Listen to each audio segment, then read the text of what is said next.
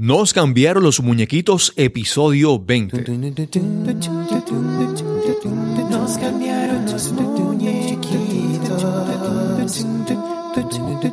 Nos cambiaron los muñequitos. Nos cambiaron los muñequitos. Esto es Nos cambiaron los muñequitos, el podcast. Bienvenidos a Nos cambiaron los muñequitos. Este episodio es traído a ustedes hoy por el taller Descubre el podcasting. Si deseas más información sobre este taller, búscanos en descubreelpodcasting.eventbrite.com.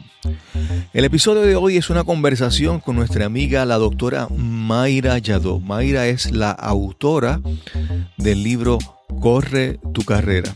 Esperamos que disfruten esta excelente conversación con la doctora Mayra Yadó.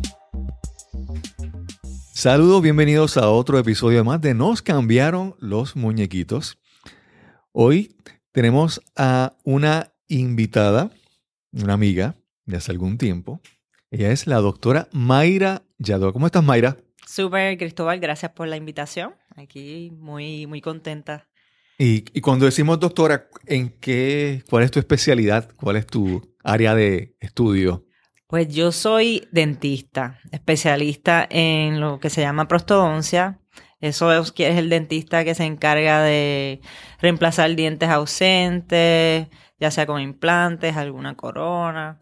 Y yo pues me he enfocado en lo que es la odontología estética en mi práctica.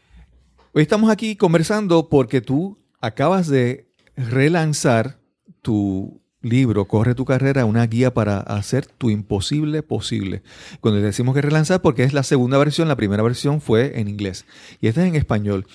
Y en este libro habla sobre cómo tú incorporaste, comenzaste el hábito de correr hasta hacer carreras y maratones y cómo esto resultó una, pues un símbolo, una alegoría de lo que es tu vida, de cómo decidiste entonces ir creciendo hasta que terminaste escribiendo este libro. Háblanos un poco de cómo surge este proceso. Sí, Cristóbal. Pues su sucede que en alrededor del 2004 yo me despierto una mañana y cuando me estoy mirando en el espejo no reconozco a la persona que me está mirando. Y me doy cuenta que en algún lugar yo me había perdido. O sea, yo desde la perspectiva de afuera parecía que yo tenía una vida perfecta. Yo estaba con, tenía una pareja, tenía dos negocios bien exitosos, tenía una casa bien bonita, los carros, etcétera, viajaba mucho.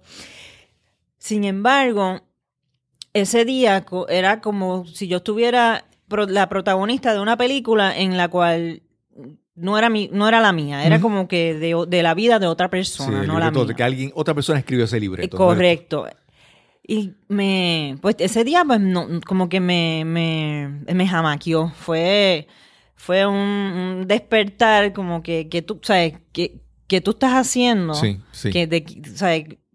Porque tú estás viviendo esta vida que no es tuya. Entonces me, me causó mucho, mucho conflicto conmigo misma en especial. Y, y lo empecé a comentar con un amigo.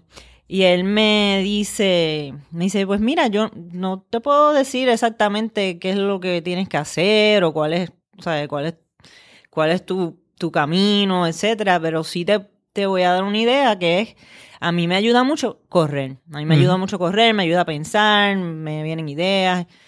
Y yo, pues, aunque hacía ejercicio, correr para mí no, o sea, yo lo encontraba sumamente aburrido y cuando él me da esta idea, yo decía, ese tipo se volvió loco. Eh, eh, a mí no me va a coger corriendo. Sin embargo, se me quedó, se me quedó en la cabeza la idea porque realmente pues quería salir de mi situación, no quería seguir sintiéndome que, que estaba perdida, que no... Después de despertar, es Exacto. Como que tienes que hacer algo. Correcto. Pues fui y me encontré con, él y él iba con, unas, eh, con otro amigo y me encontré con ellos en el Parque Central y resultó que corrimos como cuatro millas, según ellos me dijeron. Y yo dije, fue la primera vez? La primera vez. Y yo dije, wow, pues no estuvo tan mal, como que lo pasé súper chévere. Al otro día, pues todo me dolía. O sea, fue. dije, wow, ¿qué pasó aquí? Y de nuevo, yo, yo no era que no hacía ejercicio, yo hacía ejercicios de otro Claro, tipo. claro. Eh, y creo, en ese momento, pues me encontraba en. ¿sabes? Una, ¿cómo se llama? En, Buena en condición una buena condición física y creo que por eso pude correr las cuatro millas de primera de, de salida. Pero estaba como, eh, usé otros músculos, yo no sé, yo estaba Sí, con las sí. piernas que no podía con ellas.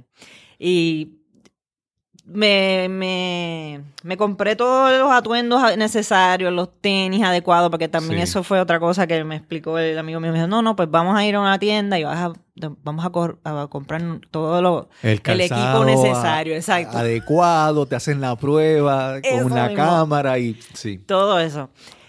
Y empecé poquito a poco, pues yo, me- yo fui, ellos iban, creo que era como tres veces a la semana, y yo pues, pues, primero fui, pues voy a ir dos días, y después seguí, y después iba los tres días con ellos, y después, o sea, yo, yo terminé en un momento dado corriendo casi todos los días, con la excepción de los domingos. Ok. Entonces, en, en un momento dado, creo que fue como, no sé si fue como al año, pues, de, de comenzar, yo decido que quiero hacer mi, mi primer 10K, que son 6 millas. Sí. Y entonces, pues, por ahí empecé. Y después, eh, todos los 10K que yo... Ahí seguías que- con, ya estabas con, con un entrenador ya más en Ah, pues, ahí, serio, en- o en estabas ese- con el mismo grupo pues fíjate, todavía. en ese momento era con... Es que ellos entrenaban como un muchacho que, se, que, que resulta ser el hermano del que luego ha sido mi, mi entrenador desde, desde ese momento, eh, se llama Manuel Candelario. Entonces, pues, yo- él- lo que él iba, nos iba diciendo, pues yo seguía, o sea, ya, yo era como que parte del, de ese grupito.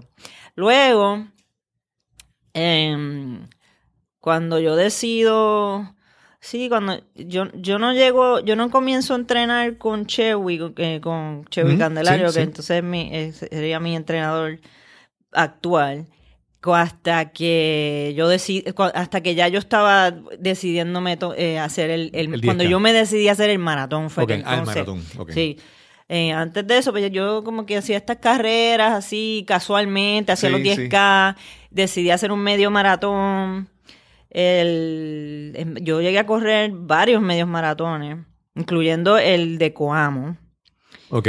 y que es súper retante. y luego dije, bueno, pues ahora quiero hacer el, el completo, el maratón completo. Y eso fue en el 2006. Cuando empezó el año, yo dije, este año yo quiero completar un, Un maratón. un maratón.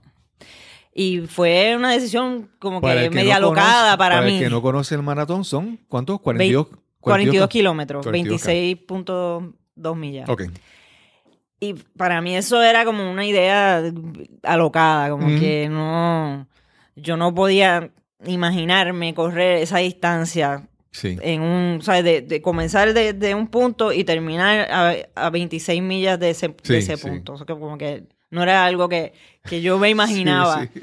Y mucho menos dos años antes de eso, que fue más o menos cuando empecé a correr, mucho menos me iba a imaginar yo que yo iba a estar eh, tomando una decisión de ese tipo y que luego la, la iba a llevar a cabo, o sea, que, que Ok. terminara haciéndolo. Pero en ese momento, pues, aunque, no sé, me, e- era un reto, era algo que yo sabía que si yo terminaba eso, que si yo lograba esa meta, yo me iba a sentir como que no, no había nada que yo no pudiera conquistar. Claro, O sea, claro. Eso era como que ese era el tipo de meta que para mí correr un maratón era y, y que eso era lo que me iba a ayudar a yo en no solamente yo poder decir, bueno, lo hice, sino que para mí la confianza de poder lograr En otras, áreas de tu vida. otras metas grandes de ese tipo.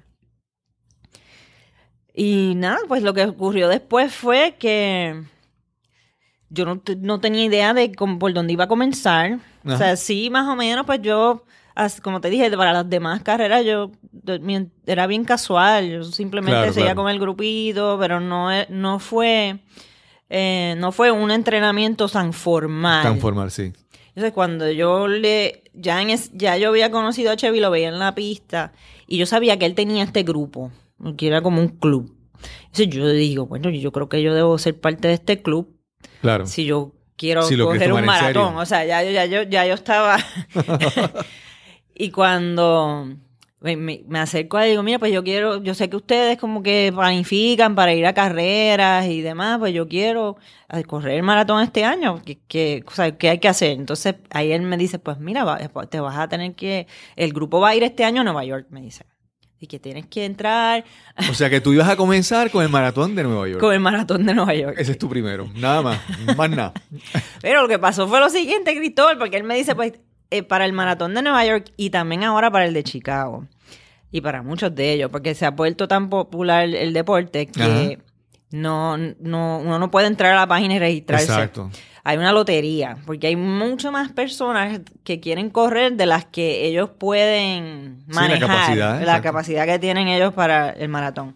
En, en ese momento, el de, Mara- el de Nueva York, el, el tope eran 40 mil personas, entonces sobre 100 mil personas quieren correrlo todos los años y solicitan. Pues mi nombre no lo, no, no lo sacaron en la lotería, por lo tanto, yo pues no tenía maratón para ir todavía. Ajá. Y la lotería la, la, la tiran en marzo. el, el maratón es en noviembre. Wow. Entonces, pues ahí yo estaba como que, eh, yo, bueno, ¿y ahora qué hacemos? Porque eh, no puedo, o sea, no me podía, no podía entrar en el maratón. Y entonces Chevy me dice, pues está bien, pues vas a- vete al, a la página del maratón de Chicago Ajá. y te anotas en ese. Y fui a la página del maratón de Chicago y ellos estaban llenos. Ellos no tenían lotería. Ellos ya sencillamente si llegabas a un, si llegabas Sí. a, la, a la capacidad, pues ya se- Cerraban. cerraban el, el registro. Y yo, ay, ay, Dios. Ya, yo estaba media desesperada. Pero yo seguí buscando y encontré una página de. Era de, de tours, Ajá. de maratones. Entonces, ellos, parece que ellos compraban un cierto número de, de, num- Sí, de números Espacios para. para. Entonces, lo que tú tenías que quedarte en el hotel que de Sí, ellos, el- o sea, como comprar todo La oferta el- toda tenían. la oferta y entonces con eso tenías tu entrada al maratón. Y yo, ay, perfecto, pues ya. Claro. Entonces, pues, y ah, el maratón de Chicago fue en octubre, fue el 22 de octubre. Entonces, el de Nueva York era la. El, no sé el día exacto que fue en ese año, pero usualmente es el primer fin de semana de noviembre. Entonces, pues, yo pude entrenar con el grupo a pesar de que no, yo no iba con ellos. Yo iba sola a Chicago. Ajá. Ajá. Y fue bien interesante porque entonces eh, el, el proceso completo fue, era Chewy, porque era mi, mi entrenador, pues él me enviaba todas las semanas mi, eh, lo que iba a hacer esa semana, el Sí, entrenamiento tú. de la semana. Y yo tenía que reportarle qué yo había hecho para que él me diera el de la próxima semana. O sea, Ajá. que no era así que, toma, aquí están los cuatro meses de, de- de No. entrenamiento, sino que era una, una forma de Sí, mantenerme... un seguimiento para saber que estaba. Sí, para saber que lo estaba haciendo, para poderme hacer, para poderme hacer ajustes al, al entrenamiento. Y, y cuando llega el, el momento, o sea, después de, de los cuatro meses como tal del entrenamiento, que llega el momento que yo voy a, allá a Chicago, o sea, estoy en el avión. Y creo que fue no recuerdo, quizás haya sido, quizás hasta fue Antonio, porque ya yo había conocido, ya para entonces yo había conocido a Antonio, que es mi, mi esposo actual. Él me había sugerido que cuando, como yo iba sola, Ajá. que para ayudarme en la carrera, que le dedicara una milla a, a, a una persona, a un grupo de personas. Entonces, cuando yo estaba en, mi- en el avión, yo me senté a escribir, ¿sabes? ¿Quiénes iban a ser todas estas personas en que yo le iba a dedicar? Una persona por cada milla que corriera. Exacto. En, en muchas fueron una persona. Habían otras millas que eran como un grupo de personas, por ejemplo, mis compañeros del club. Me Sí. recuerdo que, que yo le dediqué una milla. Em, las personas que mi, mi grupo en, en mi negocio, que eran como que todo mi equipo, o sea, o sea, habían algunos grupitos así, o, o una persona. Y cuando estoy, porque literal, estoy, estaba, yo no estaba con nadie, estaba, estoy sola el día de, la noche antes del maratón, me fui a, a cenar y me recuerdo hablar con mis padres por teléfono, ah, pues está, está todo bien, qué sé yo qué. Y de camino, de regreso al hotel, pienso, ay, yo, yo quiero, quiero comprarme una cámara para poder documentar esto. Vamos a, a volver. En ese momento no teníamos los, los smartphones. Ajá, sí, sí, sí, que ahora en todas todas las, las carreras eh, todo el mundo con su teléfono lo está documentando, están tomando videos, etcétera. En ese momento pues era o tenías una cámara o pues yo decidí pues me llevo una desechable porque yo no sabía que, que iba a pasar, además no, no lo había pensado hasta ese momento. Y llego al, al cuarto y decido, pues, ¿cómo, me cómo voy a recordarme de estas personas que, que le estoy dedicando las millas? Y entonces, pues, el, el papelito, que, en la página que lo había escrito, pues lo decido, lo, decido sacarla de, la libreta en donde lo había escrito. Entonces le lo convertí como en estos anuncios que uno ve por ahí que le, le, Sí. le ponen los teléfonos y uno lo, lo- puede arrancar. Exacto. Pues yo lo puse así para poderlo pegar en mi número. Entonces yo dije, pues en cada milla yo voy a arrancar el nombrecito y así ya yo, yo puedo este, Sí. asegurarme que no se me olvide nadie.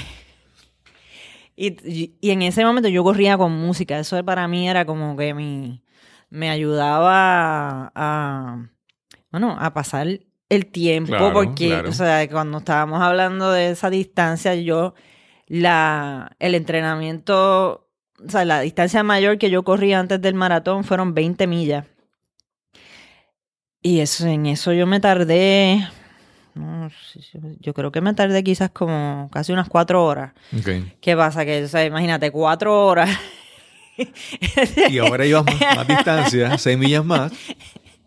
So, yo tenía todo este proceso, ya todo, estaba preparado la noche antes y mi la música, Sí. el, el- yo tenía en ese entonces era un, Un iPod. un M- MP3. Ok.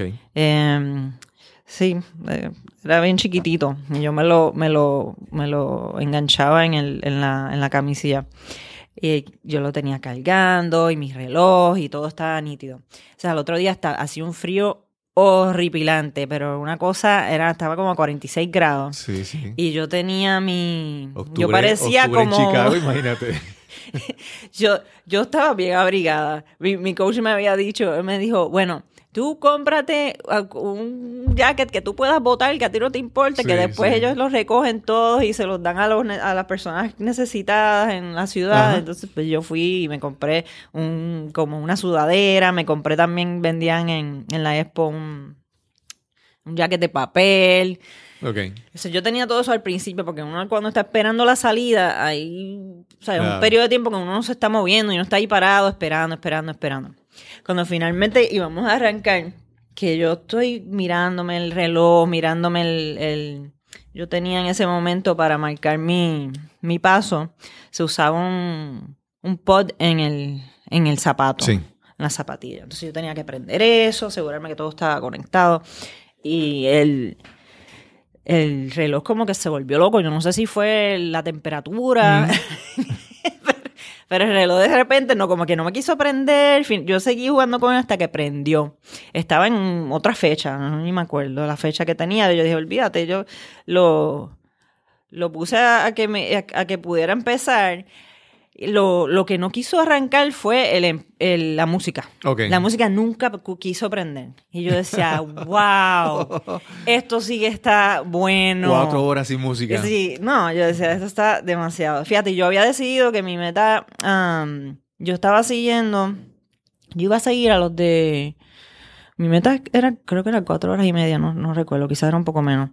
Y yo, yo decido que iba a seguir a los, a los marcapasos de, de, esa, de ese tiempo. Entonces, pues, estamos a punto del, del disparo y yo estoy como en un pánico porque no tengo música. y cuando miro a mi, mis ¿sabes? veo mis numeritos y yo, yo miro el número uno. Y el número uno decía Dios. Y fue como que, wow. Ok. Yo miro el cielo, como que entiendo. O sea, no necesito música. Claro, claro, claro. Y arranqué. Arranqué y toda esa milla era un agradecimiento. Bueno, se los cuento y me emociono. Porque fue como que, si era un agradecimiento de yo estar allí, de, de a pesar, ¿sabes? De, de yo decir, como que yo no puedo ni creer que estoy aquí, que yo me he atrevido a, a hacer esta lo que era, a correr todas estas millas. A, a pesar de que no, ¿sabes? De- sola, porque esa, esa era también o- otra parte del reto, o sea, que no, que no estaba con el grupo, que estaba sola. Y fue maravilloso, porque entonces ahí, ahí continué y, o sea, y cada milla era como, y no podía parar, porque era como que era una, era el, el tributo a la persona y el agradecimiento de haber tenido esta, estas experiencias de vida con ellos. Sí, sí. Y eso era todo lo que yo estaba viviendo eso eh, durante cada milla. Y, en el y yo iba tomando estas fotos, ¿verdad? Con mi camarita desechable. Que sí funcionó, que sí funcionó. que sí funcionó. Sí, porque era, ¿sabes? Era este manual, ¿verdad? Ajá. Y, y fue tan increíble el... Bueno, re- nunca me olvido cuando llegó... lle- Bueno, llegó al... al- ah, no, tengo que ir a, a este momento particular. Que recuerden que estaban, yo estaba en el avión haciendo esta lista. Sí, yo no sabía ni cuál era esta ruta, yo nunca había hecho este maratón. Realmente no me había tomado el tiempo de, de, de mirarla ni nada. Y en el, cuando la milla número 8, creo que fue, yo se la había dedicado a mi abuela, a la mamá de, de mi padre. Y ella, yo, yo- ella estaba en una, en un hogar.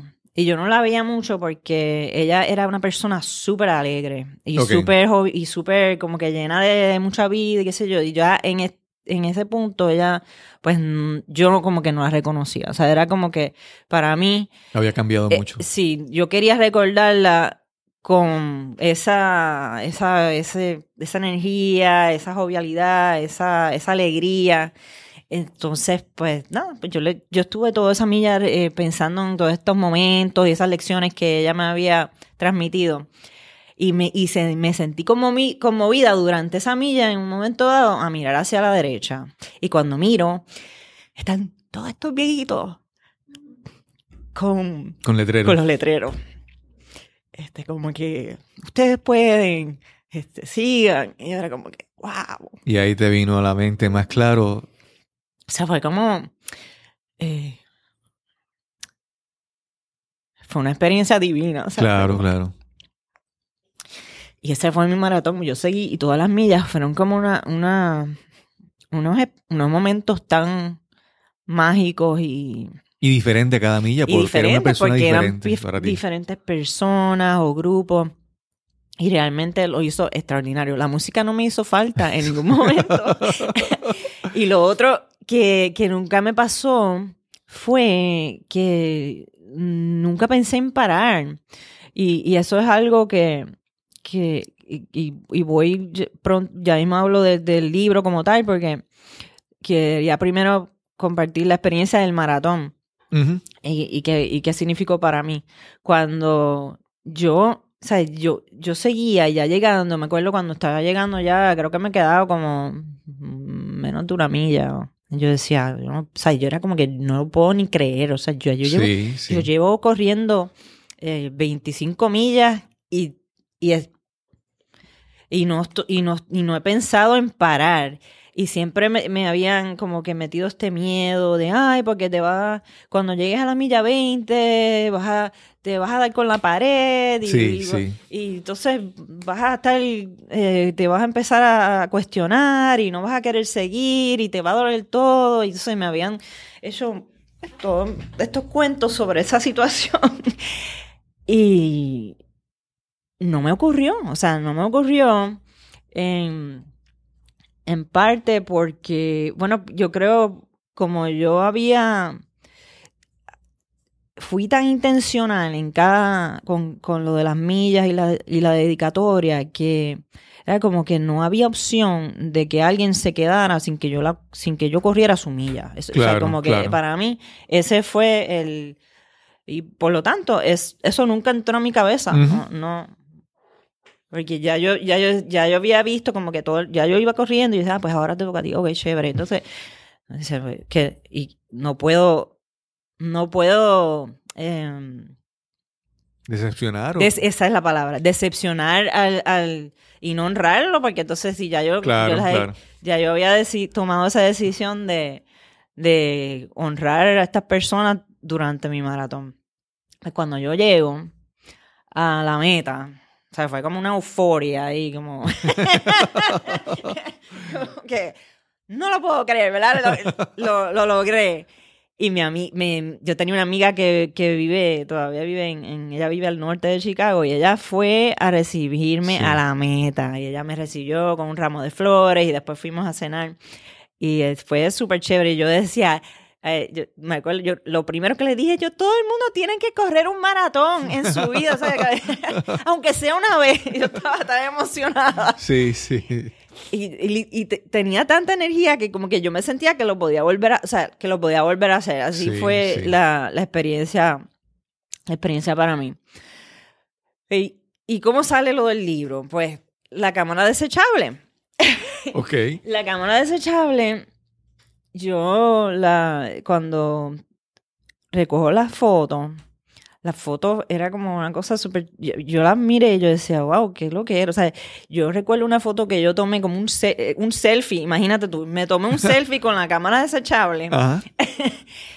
y la persona, sale una persona detrás de mí, la espalda de la persona que tenía en, en su espalda el... eh, Parece, eh, ellos te dan uno, si tú querías seguir con ciertos grupos, Ajá. te daban como unos, unos tiempos que te podías poner en la espalda como para mantenerte con el grupo y también los marcatiempos tenían eso para que uno los pudiera identificar. Pues decía 4, 15. El, la, el, Sí, sí, sí. el, el número. Y ese fue mi tiempo. Que yo terminé. O sea, yo hice el maratón en 4 horas y 15 minutos. O sea, eran como unas cosas así que yo decía. que- casualidades que, tú. que- ¿Cómo es posible que yo tomo esta foto ahí en, en, en- un momento bien. Este Sí, al azar. al azar. y, o sea, entonces, pues decido que yo quiero hacer este libro con mis fotos y yo hago este libro, Ok. de, como un álbum con mis fotos y, y hago el- es la historia de las millas y quién, a quién le dediqué las millas.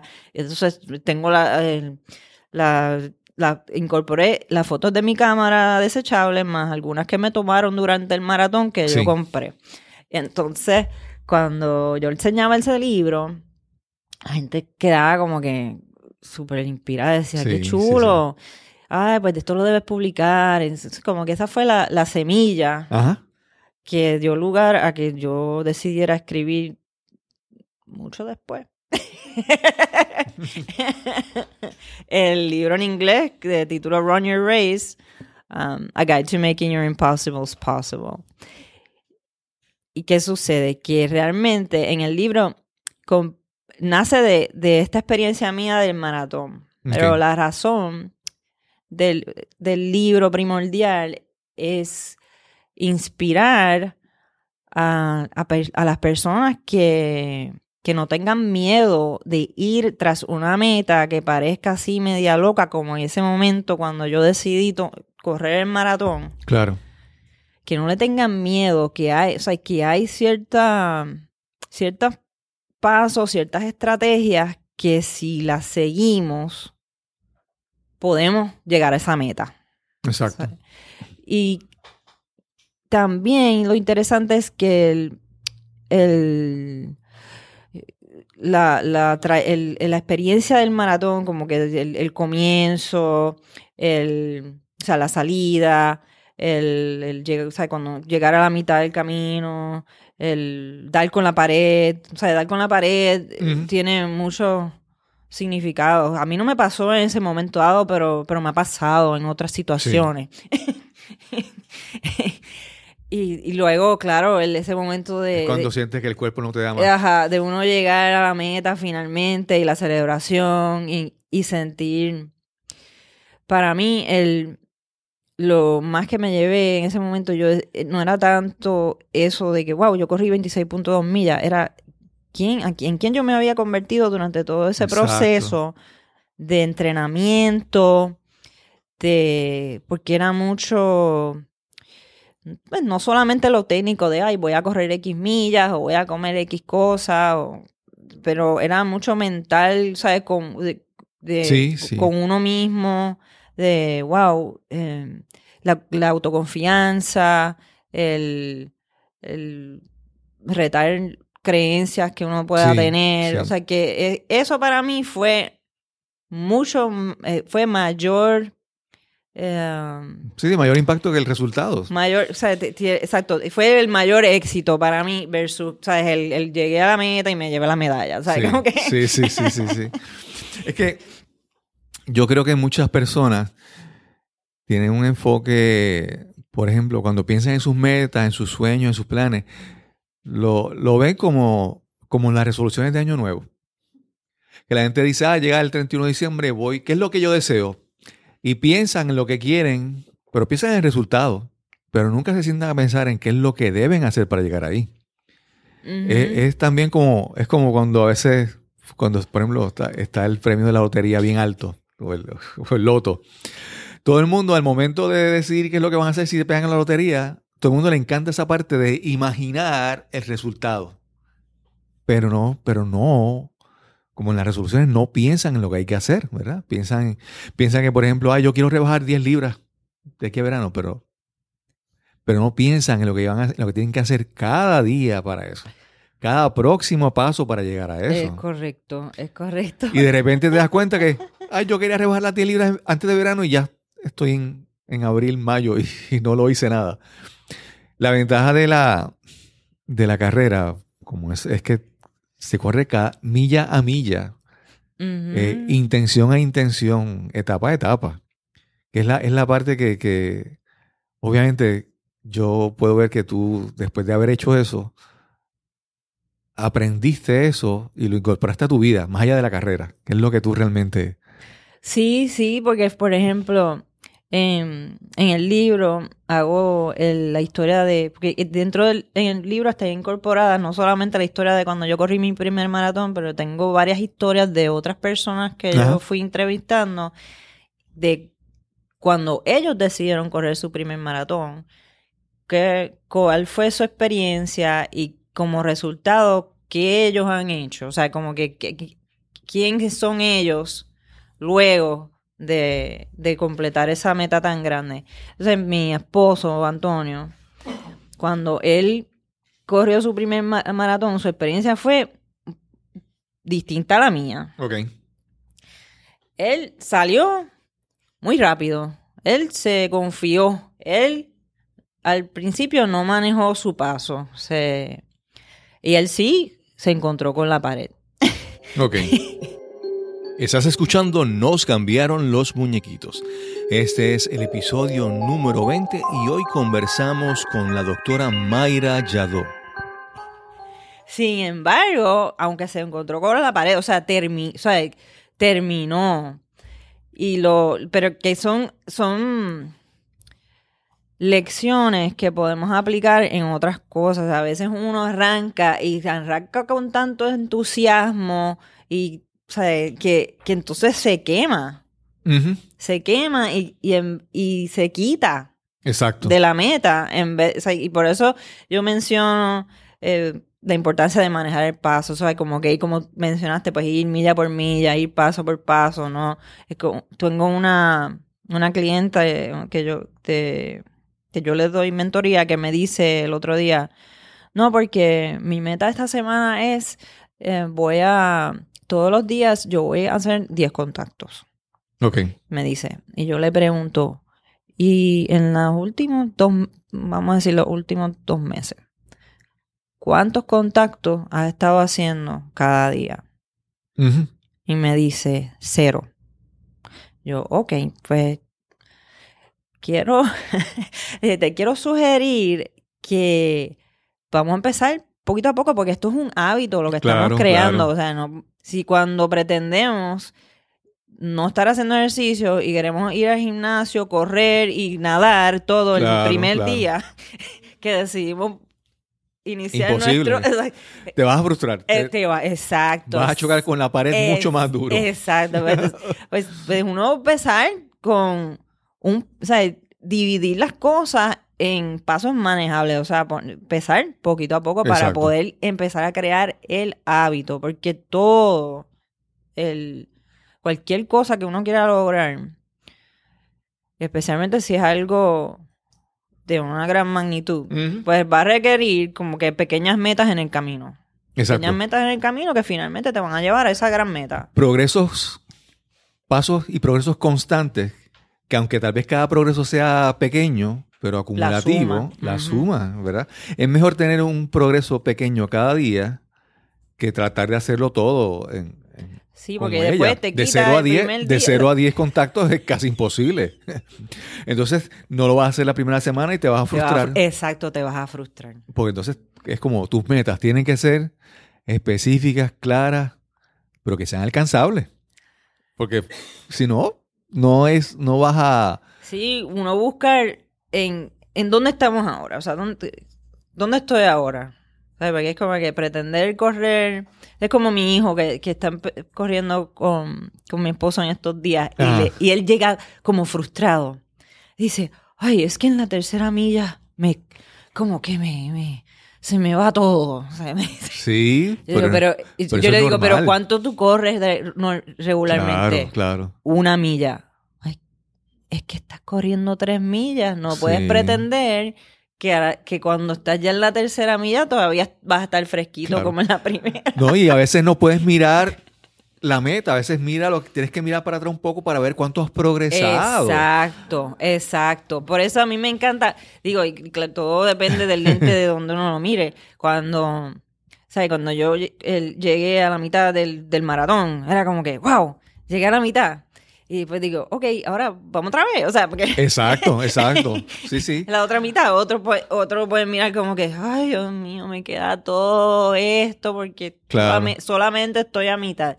Y y ese es el, la perspectiva, lo, lo cambia todo. Es Sí. cómo tú decides mirar las cosas. A veces tienes que mirar, tienes que escoger a mirar en el momento adecuado, escoger a dónde miras para obtener la energía de seguir adelante. Exacto. A veces tienes que mirar atrás un poco para darte la palmada en, la, en el hombro diciendo, claro, lo has hecho, tiempo, todo el tiempo. ya, ya, ya llegaste a la mitad, otra vez tienes que decir, no, ahora mira hacia el frente, ¿verdad? Sí, es ya cuestión de llegaste a escoger. mitad, ahora vamos a seguir. porque- Claro, claro, claro. tu libro empieza con el primer capítulo que es la pregunta que puede cambiar tu vida. ¿Cuál es esa pregunta? Em, básicamente lo que te habías mencionado hace unos minutos atrás. Que, ¿Qué es lo que uno, sea, qué yo quiero? ¿Qué yo quiero? Y esa pregunta es bien profunda porque no es tan, muchas, te sorprenderías cuán difícil es contestar esa pregunta. Y yo, cuando le pregunto, ya sea a mi- mi- mis clientes de mentoría, es, es sorprendente, o sea, cuando uno Sí, dice, sí. porque- entonces se quedan así como pensando, y muchas veces la contestación es como genérica. Sí. Eh, pues yo quiero ser feliz. No, y, y- y yo pienso en esa pregunta cuando me estás hablando ahora, yo pienso cuando tú te viste en el espejo Sí. y ese antes de ese momento, sí. Cómo tú hubieras contestado la pregunta.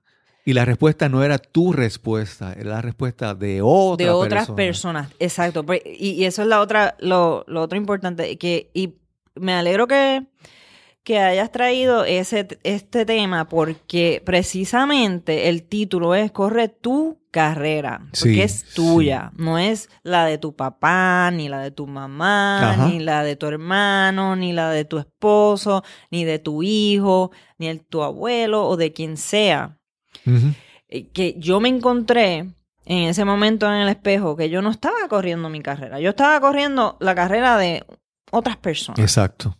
Y precisamente el, el tema de, de que uno se asegure de que está corriendo su carrera y esto puede aplicar a cualquier área, o sea, ya sea en, en tu relación de pareja, en tu carrera, en tu vida en general, eh, con tu salud. O sea, que, que uno tenga ese control de, de que realmente es lo que tú quieres. Claro, que claro. no es lo que otro quiere o no es lo que se supone que quieras. Claro. Que, que muchas veces yo me encuentro con, con mis clientes y ella, ah, no, porque es que es- cuando me, me empiezan a hablar de sus metas, me, me doy cuenta que, que yo, que yo no estoy convencida que la meta es de ella. Ok. Sí, Entonces, sí, sí. Es como que, es que esta debe ser mi meta. O sea, es la forma que me la están describiendo. Es como que, es que, es que yo debo tener esta meta. Claro, claro. Eh, Versus, realmente yo quiero esta. Esta es la meta porque yo la quiero. Y porque tengo estas razones específicas y, y que, que quiero esto para mí. Y, y una de las cosas que yo pensé en un momento, dije, yo nunca quiero, o sea, yo no quiero despertarme, o sea, cuando yo me, claro, y en ese momento ya yo, o sea, en- en- eso fue hace, estamos eso fue en el 2004, pero eso fueron hace va- varios años atrás. O sea, yo no quiero levantarme cuando yo tenga 80 años y darme cuenta que estaba viviendo, sea, que estaba corriendo otra carrera. Sí, y precisamente por eso es que esa pregunta es tan profunda, porque puede cambiar tu vida si te tomas el tiempo de contestarla con una honestidad brutal. Sí, sí. Porque esa honestidad brutal te va a llevar a responsabilidad. O sea, Sí, a tomar tú responsable de tu vida. Sí. Porque cuando es otra persona, tú dices, ay, pues si no la cumplo, pues no, no, no era mi meta, vamos a decir así. Eso es como Eh, un juego eh, interno. Exacto. Pero esa, exacto. esa pregunta con una respuesta, como dice, honestidad brutal, viene una gran responsabilidad de tú, o sea, de tú no fallarte a ti mismo. Y yo creo que ahí diste, ahí diste en el clavo. Las personas no la contestan porque no quieren Eso- fallarse eso a a sí mismos. Sí, sí, sí. Entonces, porque ya tienen que como que tomar esa... o sea, ya- yo lo dije, lo dije, me lo dije a mí mismo, lo escribí, lo compartí. Sí, sí. Entonces, es, es el, el, el no querer fracasar, o sea, como el miedo al fracaso, como hasta cierto punto, detiene a las personas de tomar ese tiempo de decir, ok, esto es lo que yo quiero. Claro, claro. Sin embargo, cuando uno lo hace y cuando uno entonces toma esa responsabilidad, como, como bien dijiste, y empieza a tomar esos pasos, es increíble ver, darse cuenta de todo, de lo que uno puede lograr. Exacto, O sea, exacto. que por eso yo digo, pues, la, eh, una guía para hacer de tu imposible posible, porque nos ponemos estos límites y creemos, no, esto yo no lo puedo hacer, por X y razón nos inventamos todas estas razones y son todas inventadas. Sí, sí, sí. Pero es por eso, porque te- por, por, miedo, por miedos, por mm, falta de confianza, por no saber, porque que- no sabemos cómo lo vamos a lograr, pero da- de- hay muchos recursos que de- en parte es de Claro, lo que claro. hablo tam- también en el libro. que Y a no- veces pasa que también estamos, estamos acostumbrados, es lo que aprendimos, ¿verdad? Mm. Cómo nos criamos, con qué, cómo era nuestra familia. Exacto. Y entonces, muchas veces, correr tu carrera implica separarte de... Esto va a dar un ejemplo. Eh, yo tengo una amiga que también corría. Entonces ella venía y hacíamos un, ese es un grupo de personas para ayudarlos a entrenar. ¿Y qué pasa? Ella ayudaba a todas estas personas a entrenar y entrenaba y todo, pero al ella ayudar a los demás, se estaba quedando con ellos y ella no estaba mejorando. Mm. Entonces, en un momento tú tienes que decir, si yo quiero progresar, tengo que dejar este grupo atrás y seguir entrenando solo, hacer tu carrera. Entonces, muchas veces, por ejemplo, eh, tú sigues con tu círculo, círculo, grupo de amigos, con tu familia, y quieres quedarte con ellos y estás quedándote en el pelotón que está corriendo la carrera. Pero si quieres avanzar, tienes que soltar e, e irte. Y reconocer que es tu carrera. Y Sí, empezar a hacerlo. Sí, porque, y, y de hecho, eso en parte en... ¿Sabes? ¿Quién está en tu equipo? Ese es el Exacto. del capítulo donde yo hablo de eso, precisamente de eso de... Y si vas a... Si quieres lograr cier- cierta meta, pues no necesariamente vas a tener al la- el, grupo de amistades con quien te vas a pachanguear. Claro, claro, claro. Es como en, en ese equipo. Ellos pueden ser parte de tu equipo de ir a- a sí, a- a, a verte. a festejar y a, y a pasarla bien. Ok, pero o sea, es como que tener esa mentalidad de esa intencional, ser intencional con las personas con quien te rodeas y con, y con quien vas a contar para poder lograr ciertas metas. Claro, porque muchas veces, por ejemplo, si tú quieres eh, iniciar un negocio y ser exitoso, no te vas a, a juntar con alguien que no ha tenido negocio. Porque hay mucha gente que son los, los fanáticos. Desde las gradas, ellos le dicen a, a- por ejemplo, en el juego de baloncesto, ellos le dicen al baloncelista cómo Lo que es lo que que hacer. tienen que hacer. Pero ellos están desde acá afuera, no están jugando. Y entonces uno tiene que alejarse de esas personas, de la gente que siempre está dando tu opinión, de su opinión de cómo debes hacer las cosas, aun cuando ellos nunca lo han hecho. O eh, eso lo vemos todos los días. En las redes sociales todo el mundo sabe cómo resolver los problemas. Pero los problemas que nunca han tenido o los problemas que no han manejado. O cuando tú estás realmente en eso, tienes que escoger bien claro ese equipo de personas que está al lado tuyo. Las personas que pueden aportar conocimiento, experiencia, preparación en lo que tú quieres hacer. Y que te van a apoyar. Claro. Esto es lo más importante.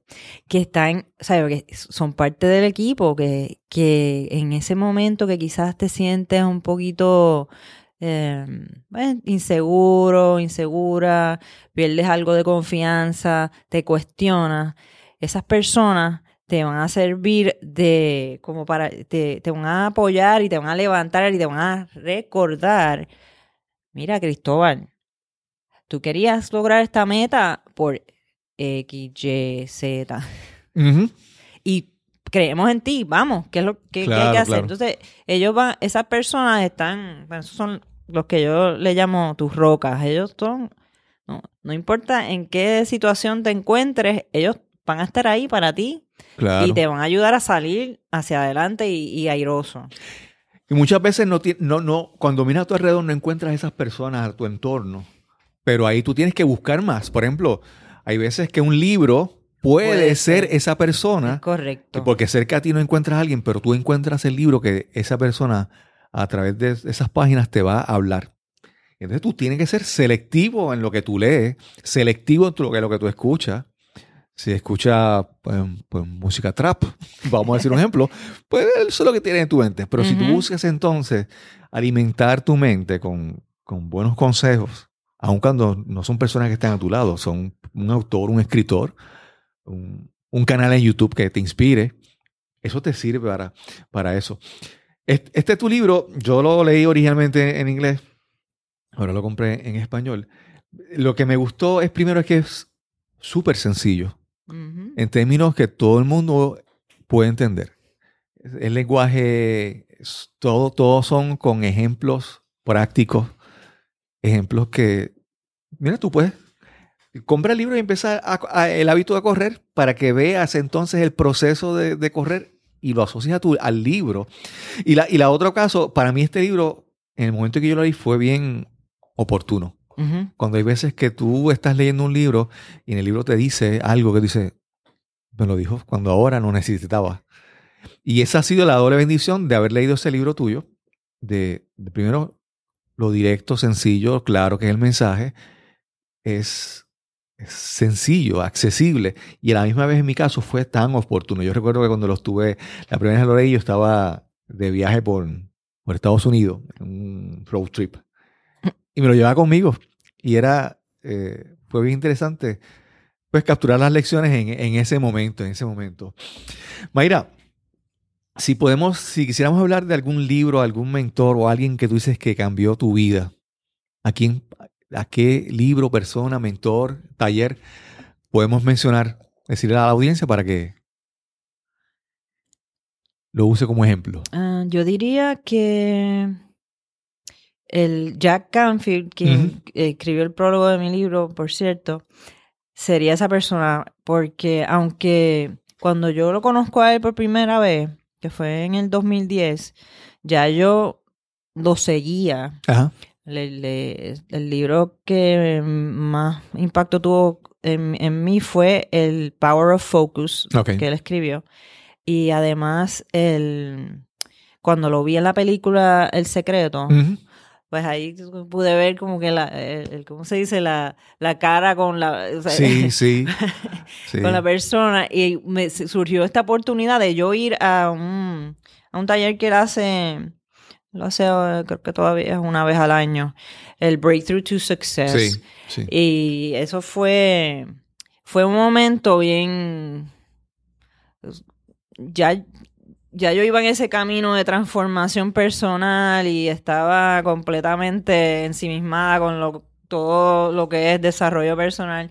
Y al conocerlo a él y el, el- su estilo me fue es muy afín conmigo. Él es bien sí. genuino, bien una persona bien, ¿cómo se llama? Em, Práctico, pragmático, Prac- sencillo, sí, sí. sí, como que no, no es una persona que, que es bien alcanzable, Exacto. es bien... em, Que te puedes relacionar, te, te puedes, puedes relacionar con él. Y, es, y, y cuando digo alcanzable, es como que no es de estas personas que, que están ahí, que están en la tarima y después no puedes hablar con él. Claro, Eh, claro. al revés, él siempre busca la forma de, de, de interactuar con todos Sí, sus sí. estudiantes y eso a mí me, me gustó mucho, ese estilo de. A mí de Jack Canfield me gusta que, que él comenzó con los, los, los libros de Chicken Soup for Soul, Sí, que él era, no era otra cosa que recopilando historias de otras personas. Y él empieza exacto. recopilando historias, pero después eh, continúa evolucionando y empieza a escribir otros libros. Y tú ves esa evolución de él, ¿verdad? De cómo va mejorando y creciendo su, su profundidad, su mensaje definiéndose, que es bien... Y Jack Canfield, eh, él no es un, no es un nene. No. Sí, él es una... Él, él comenzó adulto con, con su carrera, ¿verdad? De Sí, escritor. yo, eh, si mal no recuerdo, cuando ellos lanzaron el libro de, de Chicken Soup for the Soul, eh, yo creo que ellos estaban en sus 40. Sí, sí. Sí, y de hecho ese libro es una historia de, de éxito, de, de sobrepasar obstáculos increíbles porque lo, no, los, los publicadores los habían rechazado como 144 veces, creo. Wow. Y ellos no se dieron por vencidos. Y, ahora ese libro, Mark- wow, Mark sobre... Victor Hansen. Sí, creo que no, no han llegado al billón de, Bueno, pero es que de sí, es que- vendidos, es pero que están- crearon, crearon como una franquicia, crearon un montón de libros que eso era el chicken soup para el que más cachicle. Sí, me- crearon de todo, o sea, es un chiste, ¿verdad? Pero, Sí. pero eh, ellos se diver- diversificaron sus libros, una cosa increíble. Mayra, ha sido una, una gran experiencia tenerte aquí. Yo espero que este libro mucha gente lo lea porque yo sé que sería de gran utilidad para mucha gente. Eh, eh, espero que sea exitoso porque ver que tengas éxito me hace disfrutarlo. O sea, que tú tengas éxito yo me lo voy a disfrutar. Y, y nada, si nos quieres decir unas últimas palabras para algún consejo para las personas que estén aquí eh, escuchándonos. Sí, gracias primero que todo, Cristóbal, por la invitación. Me, me he divertido muchísimo. y me he ido en nostalgia, me transporté. Bueno, de verdad que me lo he disfrutado mucho. Para aquellos que están escuchándonos en el día de hoy, realmente los quiero. Quiero que, que piensen sobre esa pregunta que puede cambiar su vida y que que tomen ese tiempo de contestarla, que no lleguen a un punto en su vida en donde se den cuenta que están corriendo la carrera de otra persona, que crean, eh, que tomen, crean en ustedes y, y toma ese, ese momento para, para ti, para ti, te lo mereces y no te vas a arrepentir. Sí, sí.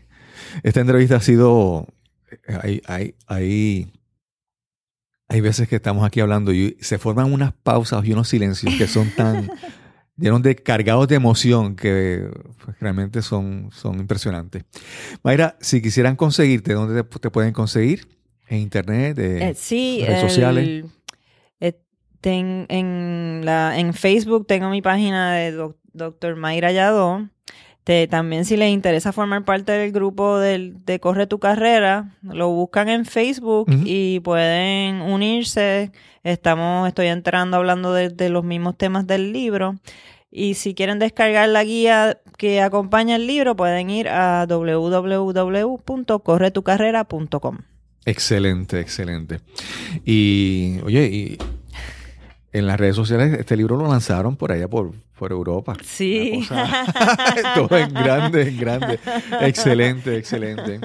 Mayra, realmente espero que, que- que sigas cosechando triunfos. Yo lo disfruto.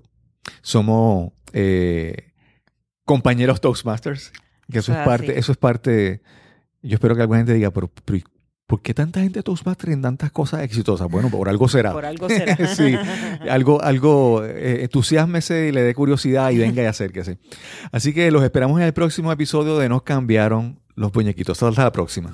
El enfocarte en lo que tienes y en aquello por lo cual estás agradecido te hará más receptivo a recibir y a experimentar más de lo que disfrutas y quieres. Son palabras de la doctora Mayra Yado. Gracias a Mayra por esta excelente y profunda conversación. Y antes de irnos, quiero recordarte el taller Descubre el Podcasting. Si escuchas este podcast u otros podcasts y piensas que tú quisieras hacer lo mismo, que tienes un mensaje que llevar, el podcast puede ser una alternativa para ti. Si quieres más información, búscanos en descubreelpodcasting.eventbrite.com. El sábado 4 de agosto estaremos allí en la Universidad del Este en Carolina. Finalmente queremos darte tres recomendaciones. Primero, comparte. Segundo, suscríbete. Y tercero, opina. Si te gusta el podcast, comparte en las redes sociales. También puedes suscribirte en iTunes, Google Play, Stitcher o en cualquier plataforma de podcasting que escuches nuestro podcast. Y finalmente, si nos escuchas en iTunes o en otras plataformas, déjanos una opinión, déjanos un review de 5 estrellas. Estaremos eternamente agradecidos. Y nos escucharemos en el próximo episodio de Nos cambiaron los muñequitos. Hasta la próxima.